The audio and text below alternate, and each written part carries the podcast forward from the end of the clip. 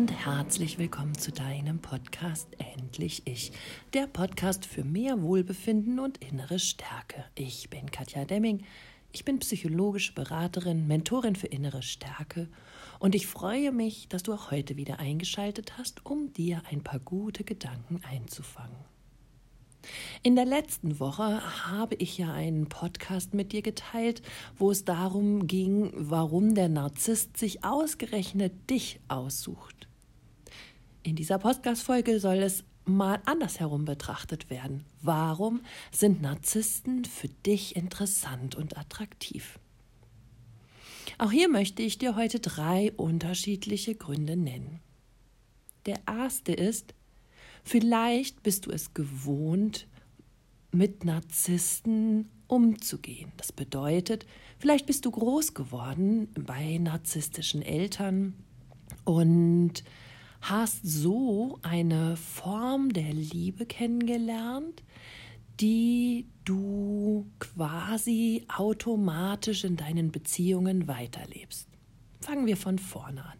Wenn ein Kind in einer toxischen, in einem toxischen Elternhaus aufwächst, wo Papa oder Mama äh, Narzissten sind, dann ist das Kind gewohnt, dass es eigentlich nie wirklich richtig gesehen wird, dass es nie die volle Aufmerksamkeit bekommt, dass es nicht so sein darf, wie es ist, sondern immer so sein sollte, wie die Eltern es sich wünschen, dass es als ja Verlängerung der eigenen Grandiosität benutzt wird und sozusagen das Kind die Trophäe der narzisstischen Eltern ist. In diesem Fall hast du ganz, ganz früh gelernt, dass du erst etwas sein musst, bevor du gesehen wirst. Dass du erst etwas leisten musst, gut in der Schule sein musst oder gut im Sport, erfolgreich in bestimmten äh, ja, Dingen oder Hobbys, um gesehen zu werden, um das Gefühl zu bekommen, die sind stolz auf mich oder um ja irgendwie ein, ein Gefühl von Liebe vermittelt zu bekommen. Du hast also gelernt, dass du immer um deine Liebe kämpfen musstest. Und du weißt, dass Liebe nicht selbstverständlich ist. Und du weißt, dass du dich anpassen musst, unterordnen musst und so sein musst, wie deine Eltern dich wollen, um Liebe zu bekommen. Deshalb hast du von frühester Kindheit ein völlig falsches Verständnis von Liebe zu bekommen. Denn Liebe sollte immer bedingungslos geschenkt werden. Liebe darf zulassen oder sollte zulassen. Die Liebe schenkt, wird dir geschenkt und dort darfst du so sein, wie du bist. Dort musst du dich nicht verstellen. Du wirst geliebt um deiner selbst willen, eben um deine Einzigartigkeit, weil es niemanden auf dieser Welt gibt, der genauso lacht und genauso tanzt und genauso singt und genauso spricht und denkt und handelt wie du. Das ist ja das Besondere an dir, das Einzigartige und hier sollte es einen Menschen in deinem Leben geben, der genau das an dir liebt und der dich deshalb in sich, sich in dich verliebt. Wenn wir Menschen haben wollen, die wir alle nur ständig verändern wollen nach unseren Vorstellungen, dann hat das mit Liebe wenig zu tun. Aber du würdest es in einer toxischen Partnerschaft überhaupt nicht hinterfragen, weil du es ja gar nicht anders kennengelernt hast. Wenn nun ein Narzisst zu dir kommt, und dich umgarnt in der Lovebombing-Phase, dann freust du dich erstmal, dass du gesehen wirst und anerkannt wirst und ja, dass er auf deine Gedanken, Wünsche und ja, auf dein Handeln einfach aufmerksam eingeht und ja, für dich da ist und sich um dich kümmert. Das ist etwas, was dir zunächst gefällt. Wenn dann die Abwertungsphase beginnt und du plötzlich kritisiert wirst, klein gemacht wirst und schlecht gemacht wirst, dann ist das so ein ganz leiser, schleichender Übergang, der dir überhaupt nicht auffällt, weil du es ja gewohnt bist. Mama oder Papa oder beide im schlimmsten Fall haben immer schon an dir herumgemäkelt. Du hast sowieso das tiefe Gefühl in dir, dass du nicht richtig bist, dass du irgendwie nicht gut genug bist und dass du nie so bist, wie andere dich haben wollten. Also immer ein bisschen falsch. Wenn dein Partner nun beginnt, dir dieses wiederzuspiegeln, dann erinnerst du dich daran, dass das zur Liebe dazugehört, weil du das so von deinen Eltern kennengelernt hast. Und dann fängst du an, dich unterzuordnen, anzupassen. So wie du einst versucht hast, als Kind deine Eltern mit deinem angepassten Verhalten glücklich zu machen, tust du es nun in einer narzisstischen Beziehung auch. Du bist es gewohnt, dass der Narzisst über dir steht. Du bist es gewohnt, dass der Narzisst über dich richtet und wertet. Du bist es gewohnt, dass du dir alles, was du brauchst, erkämpfen musst.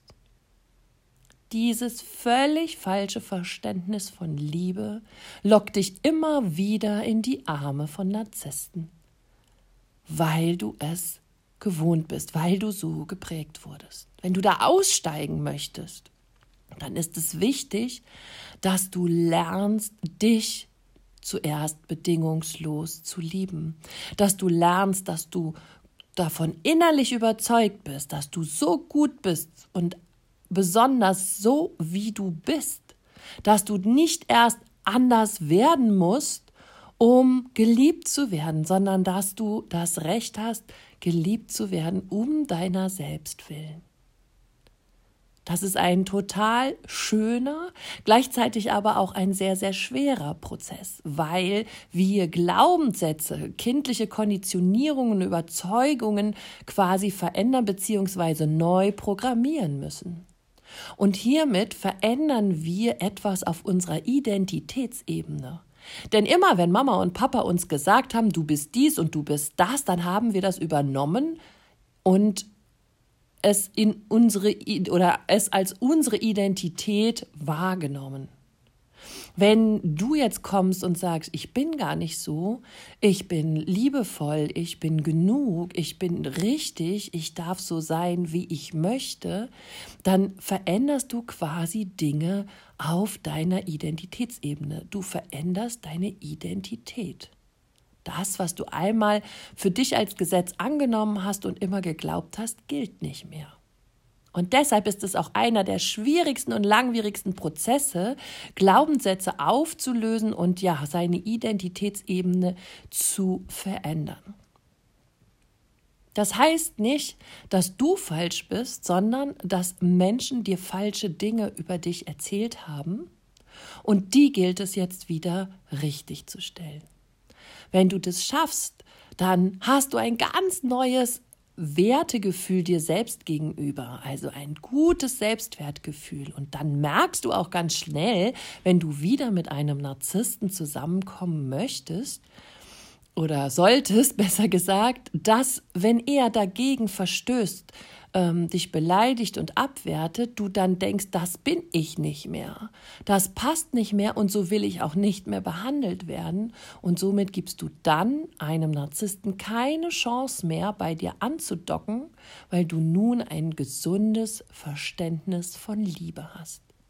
Und das macht es am Ende aus. Wenn du Lust hast, da an dir zu arbeiten, damit du ja dir selber gut und neu begegnest, dann Schau dir auf jeden Fall auf meiner Homepage mein Ab jetzt lieb ich mich selbst Programm an. Dort arbeitest du in sechs verschiedenen oder fünf verschiedenen Modulen an deinem Selbstbewusstsein, an deinem Selbstwertgefühl, an deinem Selbstvertrauen, an deiner Selbstannahme und an deiner Selbstliebe.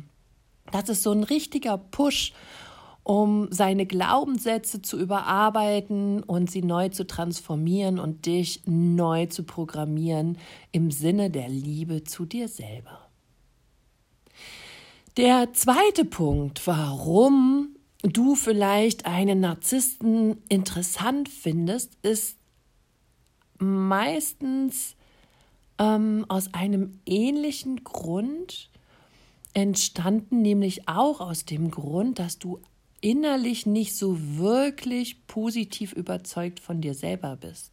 Und du eine Aufwertung deiner eigenen Person spürst durch diesen tollen Hecht, durch diesen tollen, schillernden Narzissten, der so freundlich, so zuvorkommt, vielleicht auch erfolgreich, liebevoll und ja, besonders ist. Vielleicht ist er eine Person, der mitten, die mitten im Leben steht, die ähm, Menschen begeistern kann, die viele Freunde hat, die, wenn sie irgendwo auftaucht, ständig begrüßt wird. Und du hast das Gefühl, Mensch, der ist total beliebt und total extrovertiert. Und ja, vielleicht sieht er auch noch gut aus und hat Erfolg.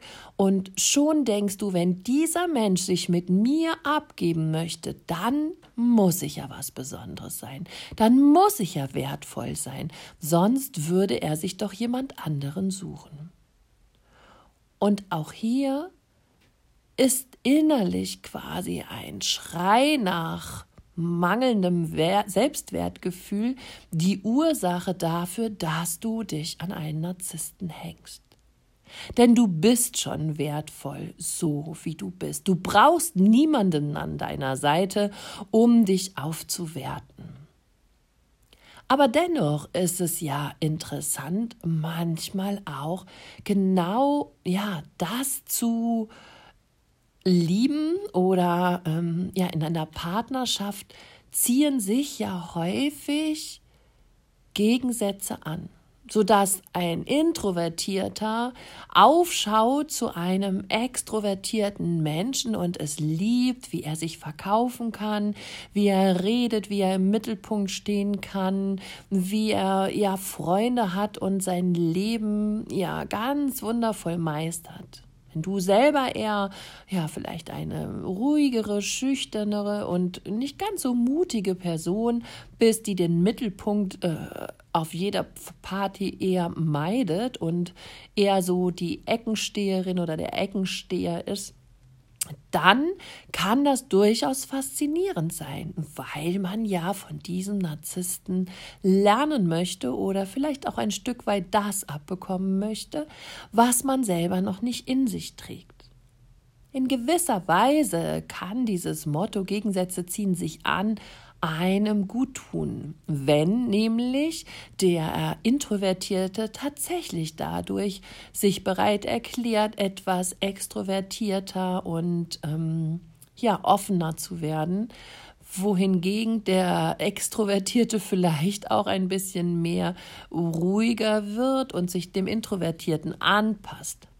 Langfristig sagt man aber, dass gleich und gleich gesellt sich gern eher ein Garant für eine Partnerschaft ist, als Gegensätze ziehen sich an. Das nur by the way.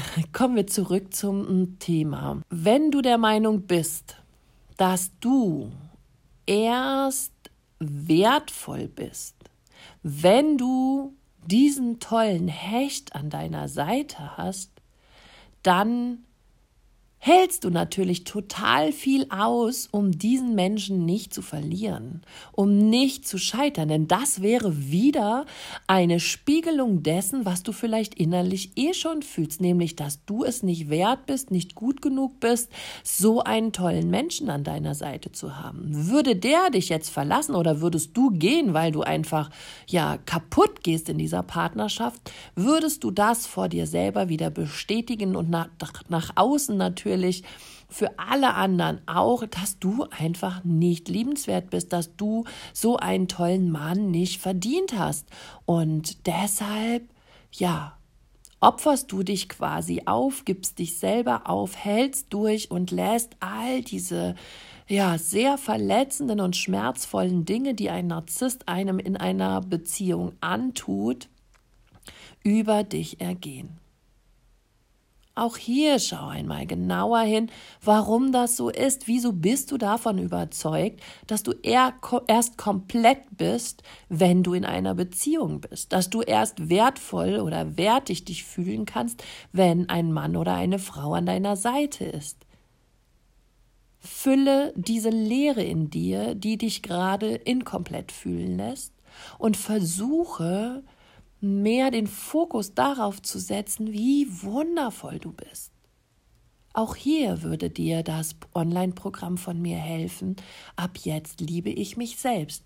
Ich verlinke es in den Shownotes, dann kannst du es dir auf meiner Homepage www.katjademming.com nochmal genauer anschauen. Ganz oft erhoffen wir uns eben eine Erhöhung unserer eigenen Person, wenn wir uns mit Narzissten einlassen. Aber das brauchst du gar nicht. Du bist jetzt schon ganz wundervoll und genau richtig und völlig komplett und ausreichend. Ich bin davon schon lange überzeugt. Jetzt darfst nur noch du es sehen. Und kommen wir zum letzten und dritten Grund hier für den Podcast. Gibt natürlich immer ganz viele andere Gründe auch. Ich bekomme oft Kommentare, wo dann nachher drunter steht, so ja, ähm, aber das ist ein Grund und das und das und das ist auch noch ein Grund. Natürlich ich schaue in jeder Podcast-Folge, was ich für das Wichtigste gerade erahne und ähm, gebe dieses an euch weiter. Denn sonst könnte ich Podcast-Folgen von vier, fünf Stunden aufnehmen, die keiner mehr hören würde. Also klar, das sind immer hier nur Ausschnitte, dass dir das bewusst ist. Also kommen wir zum dritten und letzten Punkt für den heutigen Podcast. Manchmal ist es so, dass Kinder in ihrer Kindheit Liebe bekommen haben, wenn sie anderen Menschen geholfen haben. Also wenn du vielleicht eine große Schwester, ein großer Bruder warst und kleinere Geschwister hattest, auf die du aufgepasst hast, um die du dich gekümmert hast und deine Mutter dir dann gespiegelt hat, dass das toll ist, dass du liebenswert bist und ja, dass sie, dass sie das ganz dolle an dir mag, dann hast du gelernt, dass wenn du anderen Menschen hilfst, du geliebt wirst. Oder wenn du dich um die Großeltern gekümmert hast oder um die eigenen Haustiere, ne, wenn du im Haushalt geholfen hast, egal was. Du hast verstanden, du wirst geliebt, wenn du deine Eltern irgendwie unterstützt und sie und ihnen hilfst. Somit hast du sehr schnell bei Narzissten eine Antenne dafür, was sie brauchen und was ihnen fehlt. Denn das hast du ähm, ja in deiner Kindheit gelernt, besonders sensibel darauf zu reagieren, was andere Menschen brauchen. Und ein Narzisst ist immer bedürftig, weil er ja innerlich sich total leer fühlt. Und du mit deinen feinen Antennen spürst sehr schnell, hey, nach außen hin mimst du zwar den starken, selbstbewussten Kerl, aber innen drin in dir sieht das ganz, ganz anders aus. Innen drin weinst du, bist du traurig möchtest du nicht erkannt werden, so wie du innerlich dich fühlst. Und dann im völligen Unterbewusstsein springt bei dir sofort dieses Helfersyndrom, dieses Retten wollen, dieses für dich da sein wollen an, weil das ja dein Verständnis von Liebe ist.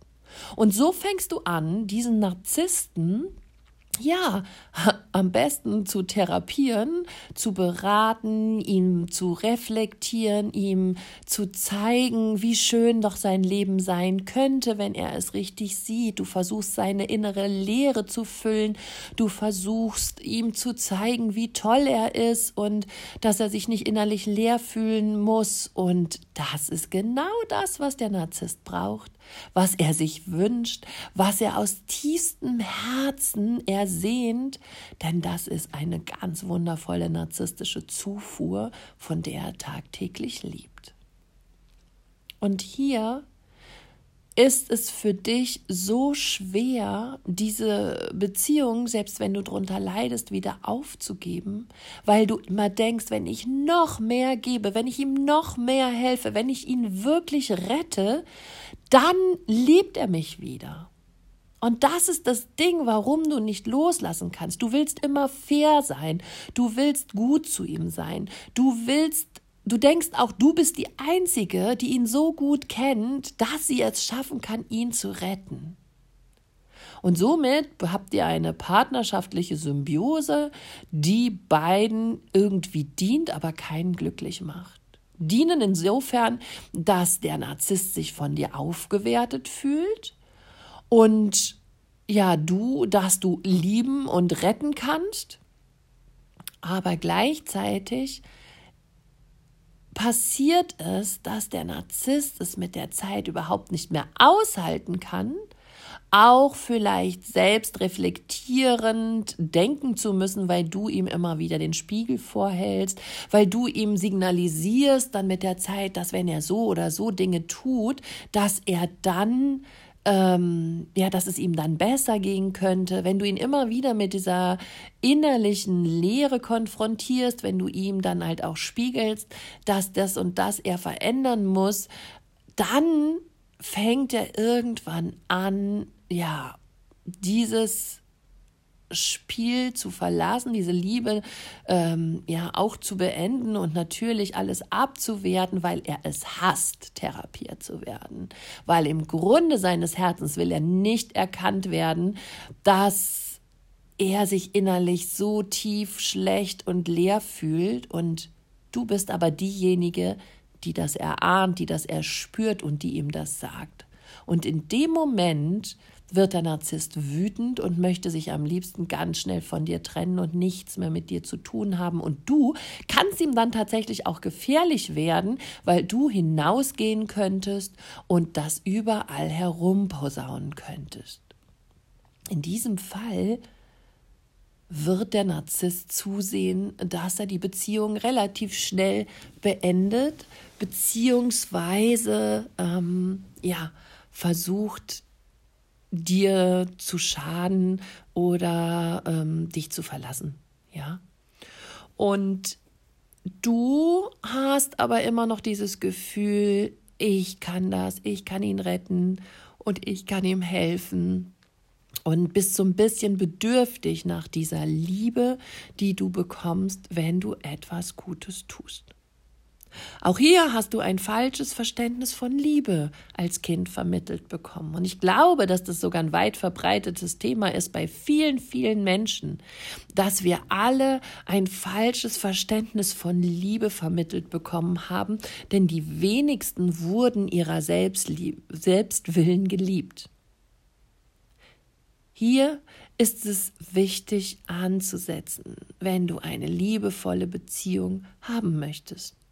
Bei mir war es ähnlich und ich habe dann tatsächlich in vielen, vielen Coachingstunden mich auf die Reise zu mir selber gemacht. Und als ich von mir, meinem Wert und von meiner Art und von meinem Sein überzeugt war und mich annehmen konnte mit meinen Stärken, aber auch mit meinen Schwächen, konnte jemand kommen und mein Herz erobern, der mich einfach so geliebt hat, wie ich bin, ohne vorher in eine Vorleistung zu gehen, ohne irgendetwas zu tun.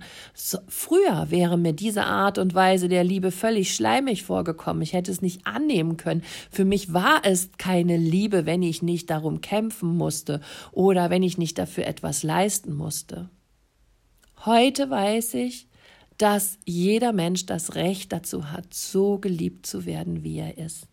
Und deshalb ist es wichtig, dass du auch anfängst, dich so zu lieben, wie du bist. Und dann hast du die besten Chancen dafür, eine wirklich liebevolle Beziehung auf Augenhöhe zu bekommen. In diesem Sinne, sorge gut für dich, dass du diesen Zustand erreichst. Alles Liebe, deine Katja.